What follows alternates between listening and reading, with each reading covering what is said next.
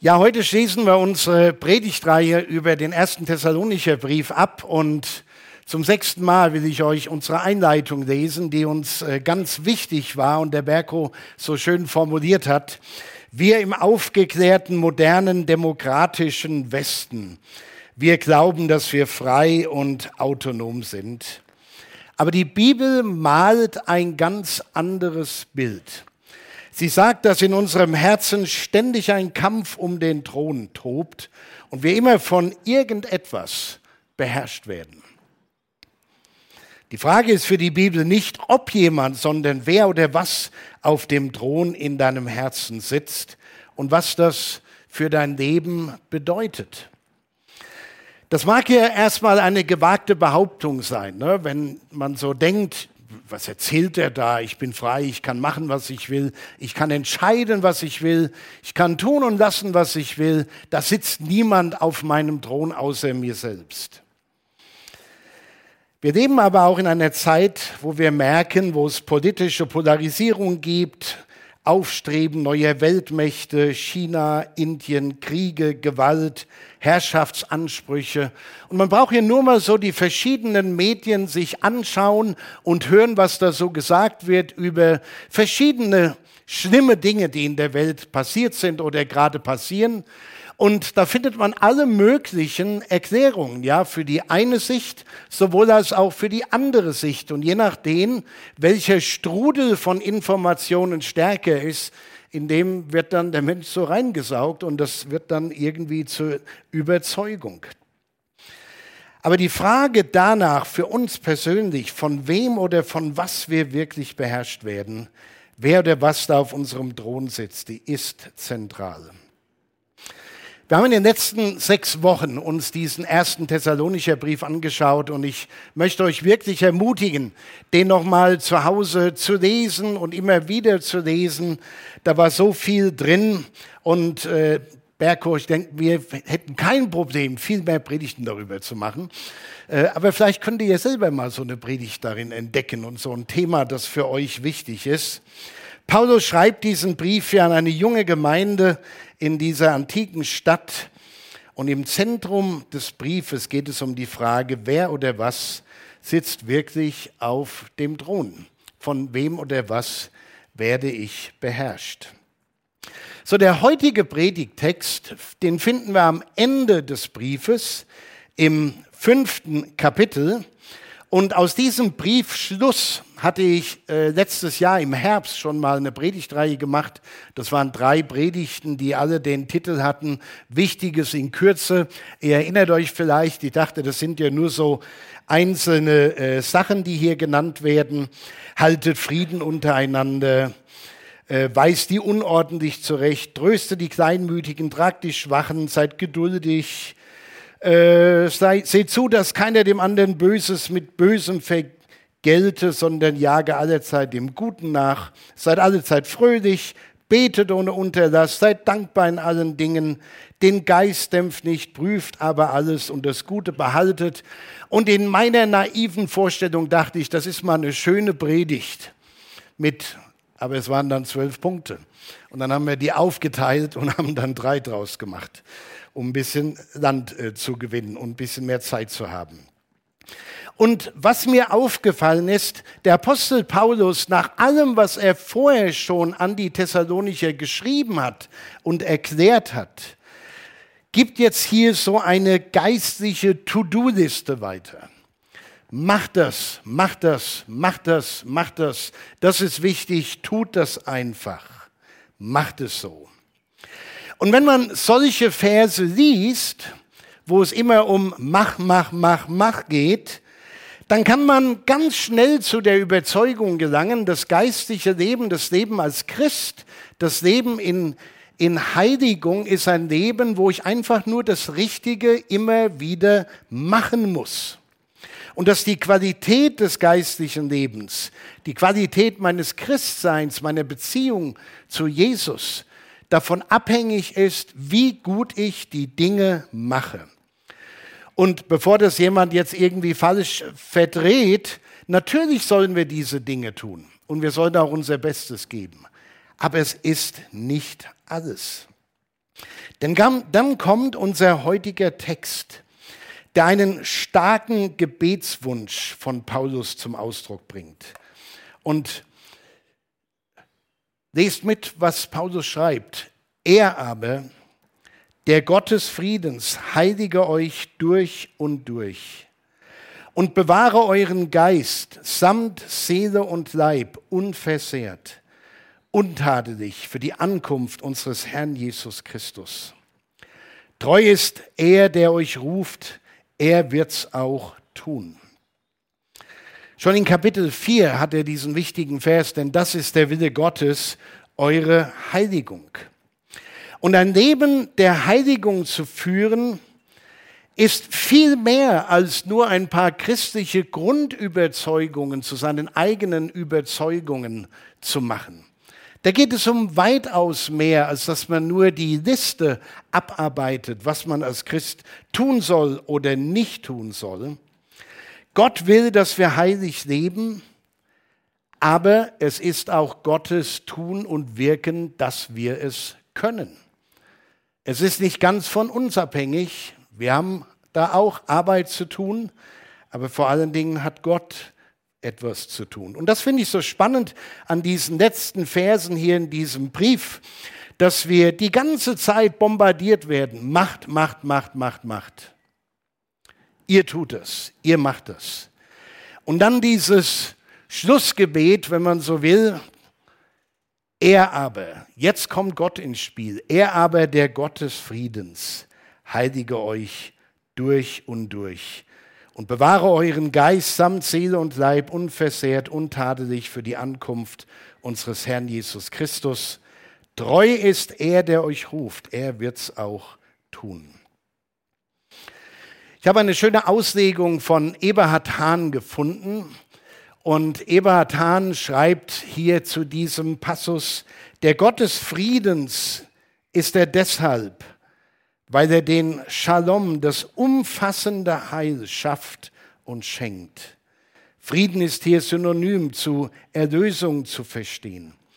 Gott will, dass der ganze Mensch erfüllt ist von Gottes Heiligkeit, dass der ganze Mensch mit Jesus unterwegs ist, dass das nicht nur eine Sache in unserem Kopf ist oder fromm ausgedrückt nur so ein geistliches Moment und alles andere, das spielt ja im richtigen Leben dann und hat damit nichts zu tun. Nein, es ist der Gott des Friedens, der dir diesen Shalom schenkt, das allumfassende Heil und Glück und Frieden.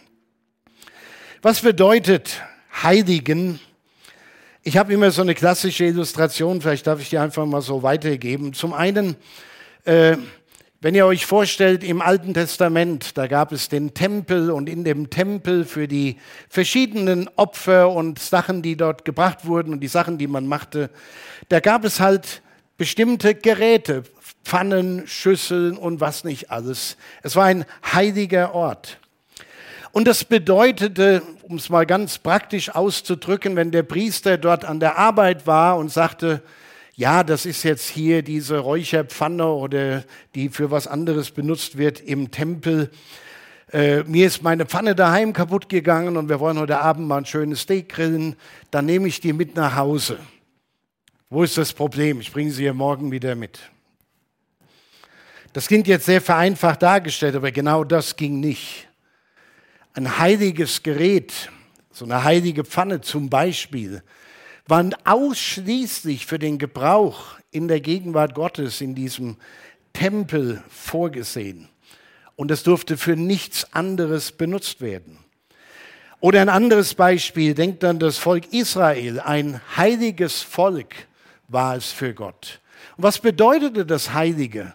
Es waren ja auch nur Menschen, ja, aber Gott hat sie sich auserwählt als sein Volk, die seine, seine Größe und Heiligkeit in der Welt reflektieren soll.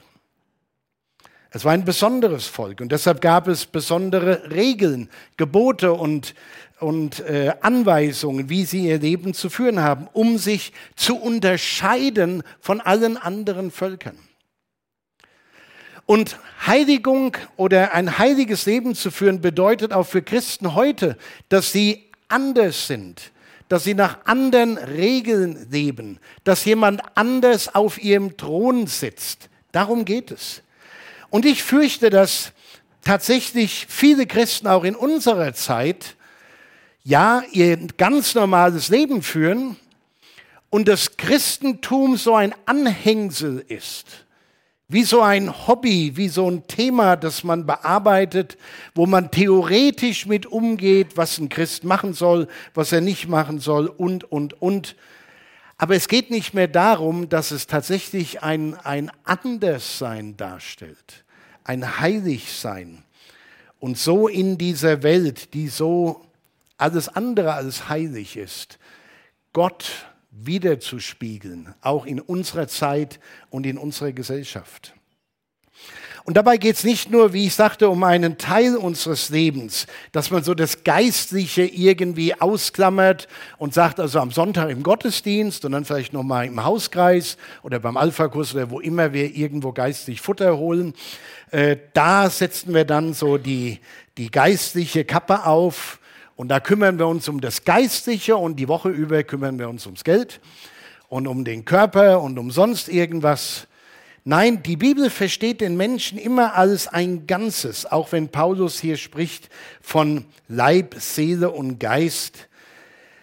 Denn interessant ist vielleicht, dass, dass diese Dreigliederung, die Paulus hier benutzt, also er aber der Gottes Friedens heilige euch durch und durch, und bewahre euren Geist samt Seele und Leib unversehrt. Diese Dreiteilung, die kommt nur hier vor im Neuen Testament. Das war eigentlich griechisches Denken, die griechische Philosophie, dass der Mensch so aufgedröselt ist. Und dann konnte man ganz leicht Folgendes machen, dass man sagen, das Geistliche, das ist wichtig. Das Leibliche, da kommt es nicht so drauf an. Das ist nicht so entscheidend. Der Leib verrottet, alles andere, alles ist äh, das ist nicht so wichtig. Und äh, ich habe mal hier so eine schöne Definition gemacht. Geist, der Bereich der Gottesbeziehung, Seele, Bereich der menschlichen Persönlichkeit, der Leib, der Bereich der menschlichen Interaktion und Kommunikation. Und Gott will, dass der Mensch durch und durch, nicht mal, nicht nur in einem vielleicht in unserem Denken abgesteckten geistlichen Bereich heilig ist, sondern in allem, was er tut und ist. Wenn man sich das so anschaut, dann kommt man natürlich auf den Gedanken, dass wenn Gott das wichtig ist, dann sollte uns das auch wichtig sein. Dann ist das nicht nur die Hülle, die irgendwann verrottet, dann kriegen wir was Neues von Gott. Nee, wir haben Verantwortung für den Leib, für die Welt, für unser, für unser ganzes Dasein. Gott will sich in dem, in dem ganzen Menschen widerspiegeln und nicht nur in einem von uns abgesteckten Bereich. Es geht ihm vielmehr darum, darzulegen, also Paulus, so äh, formuliert es der Eberhard Hahn hier nochmal, das heiligende Wirken Gottes auf alle Aspekte der menschlichen Existenz ausgerichtet ist. Ich denke, das ist ein ganz wichtiger Punkt. Wie viele fahren nachher hier vom Gottesdienst weg, machen sich Gedanken über die Arbeit morgen und was da alles kommt und welche Probleme es gibt und wie man damit umgeht. Und da kann es ganz schnell passieren, dass wir alles andere für den Umgang mit anderen Menschen oder mit unserer körperlichen Situation ausblenden und sagen, na gut, das ist jetzt mal die wirkliche Welt und als ob wir sagen wollen, da hat Gott keine Ahnung von. Nee, Gott will, dass der Mensch durch und durch in allen Aspekten und Bereichen des Lebens ihm gehört, abgesondert ist von dieser Welt, ein Leben führt, das ihn reflektiert in seiner Größe und Heiligkeit. Und ich denke, das ist das Problem von vielen, dass viele Christen das geistliche Leben nur in diesem einen Bereich verorten. Aber die biblische Sicht ist immer eine Sicht auf das Ganze auf den ganzen Menschen. Unser ganzes Leben soll unter seiner guten Herrschaft stehen. Wenn wir vom Thron sprechen, dann nicht nur in einer abgegrenzten geistlichen Perspektive, sondern er soll auch auf dem Thron unseres Lebens sitzen, was unseren Leib angeht, was unsere Seele, was unsere Beziehungen und, und, und angeht. Gott ist interessiert daran, in allen Bereichen unsere Persönlichkeit zu heiligen. Und dann müssen wir verstehen, dass auch wir eine geistliche Verantwortung für alle diese Bereiche haben. Ich habe das schon erwähnt, die Predigt ist heute nicht so lang, wir haben hier dann noch Gemeindeforum, aber ich will es nochmal wiederholen. Es gibt sehr, nicht wenige Menschen, die das Leibliche schlecht reden. Alles nicht so wichtig, den Körper zu pflegen, auf sich zu achten, doch, es ist wichtig. Wir erleben auch in unserer Zeit, das war übrigens damals zu Paulus Zeiten nicht anders, vielleicht noch, ja, anders, anders, dass das Leibliche in Bezug auf das Sexuelle, das hat Berko ja sehr schön entfaltet in den vergangenen Predigten, eine ganz große Rolle spielt. Wie wir aussehen und wie wir auf andere wirken, wie fit wir sind. Wir werden erschlagen mit Vorschlägen und Ratschlägen, was wir alles machen sollen, damit wir nur cool aussehen und gut aussehen. Ich glaube, darum geht es gar nicht so sehr, dass wir dann äh, gut aussehen und fit sind, um irgendwie andere zu beeindrucken, sondern einfach auf das zu achten, was Gott uns anvertraut hat und was wir auch zu pflegen haben. Gottes Wille ist, dass der ganze Mensch vorbereitet und bewahrt wird, untadelig zu sein für die Ankunft unseres Herrn Jesus Christus. Ich will das nochmal zusammenfassen. Ein Leben in Heiligkeit vor Gott zu führen, braucht beides. Es braucht tatsächlich, dass wir die Dinge tun, die uns die Bibel sagt, dass wir sie tun sollen. Und nicht uns rauszureden, wie ich das auch hier und da immer mal gehört habe, das kann allein Gott machen. Ich habe da nichts mit zu tun. Das macht der Herr. Ja, so einfach ist es nicht. Es gibt Dinge, wo ganz klar steht, macht es einfach. So wie anfangs aus dem Briefschluss dieses Briefes schon erwähnt. Aber es braucht auch Gottes Tun. Und Gott will durch seinen Heiligen Geist in uns wohnen, uns umgestalten, uns Jesus ähnlicher machen. Und das muss man zulassen. Das muss man zulassen. Ich habe öfters mal in der Vergangenheit das Bild gebraucht, dass wenn wir unser Leben uns vorstellen als ein Haus, und wenn wir Christen werden, dann laden wir Christus in unser Lebenshaus ein. Wir sagen so schön, wir haben Jesus Christus in unser Leben aufgenommen. Aber unser Haus hat vielleicht viele Zimmer, viele Räume, viele Möglichkeiten. Wo wollen wir, dass Jesus uns begegnen kann? Nur im Wohnzimmer unseres Lebens? Da, wenn alles so schön geistlich rausgeputzt ist und schön ist? Oder darf er in jeden Raum unseres Lebens, darf er den erfüllen, darf er da zu Hause sein? Wir haben als Kinder immer gebetet, komm Herr Jesus, sei unser Gast und segne, was du uns beschert hast. Wer kennt das? Wer hat das schon mal gebetet? Okay. Äh, ist ein schönes Gebet. Aber irgendwie hat es für mich so einen kleinen Haken. Der Haken ist, das klingt so, als ob Jesus ganz woanders ist. Jetzt wollen wir essen, Herr Jesus, du kriegst zwar nichts, aber komm, sei unser Gast. Setz dich dahin. Und dann essen wir und haben vergessen, dass Jesus dabei ist. Ich finde es viel besser, sich vorzustellen, dass er in unserem Lebenshaus wohnt, nicht nur Gast ist, nicht nur Besucher ist, nicht nur mal da ist, wenn wir ihn gerufen haben, Herr Jesus, wir haben ein Problem, wir treffen uns bei mir im Wohnzimmer und dann reden wir darüber. Nein, wir laden ihn ein in die Ecken, die schmutzig sind und eklig sind und sagen, Herr Jesus, wie kriegen wir das hier in Ordnung gebracht? Man muss dem Heiligen Geist auch erlauben, dass er die Dinge angehen darf. So, es geht nicht darum, dass wir uns in ein heiliges Leben hineinquälen. Ich muss nur mehr und muss es nur besser machen. Dann komme ich schon mit Gott in Ordnung. Ich glaube, Gott sitzt manchmal im Himmel und schüttelt den Kopf und sagt, nein, nein, nein, nein, nein, ihr habt es nicht verstanden. Macht das, was ihr machen sollt.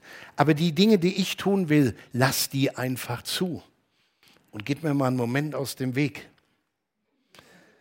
Denn sonst ist das nur ein fleischlicher Ansatz. Wir machen das.